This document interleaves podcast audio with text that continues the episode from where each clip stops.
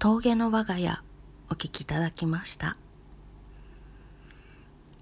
私はこの曲はバスメロディオンで吹くのが一番好きです。なんとなく郷愁感がバスメロディオンだとよく出るなと思います。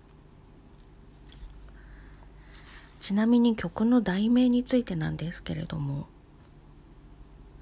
アメリカでの現代は訳すと平原の我が家らしいです。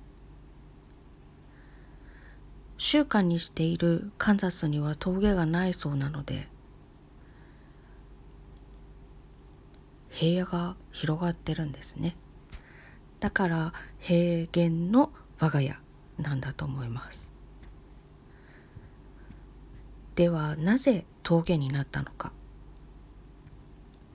1966年にみんなの歌で峠の我が家として紹介したそうです。日本には平野が少なくて峠が多いからでしょうか。この歌をアメリカで広めたカウボーイたちもびっくりしているのかなと思ったりします。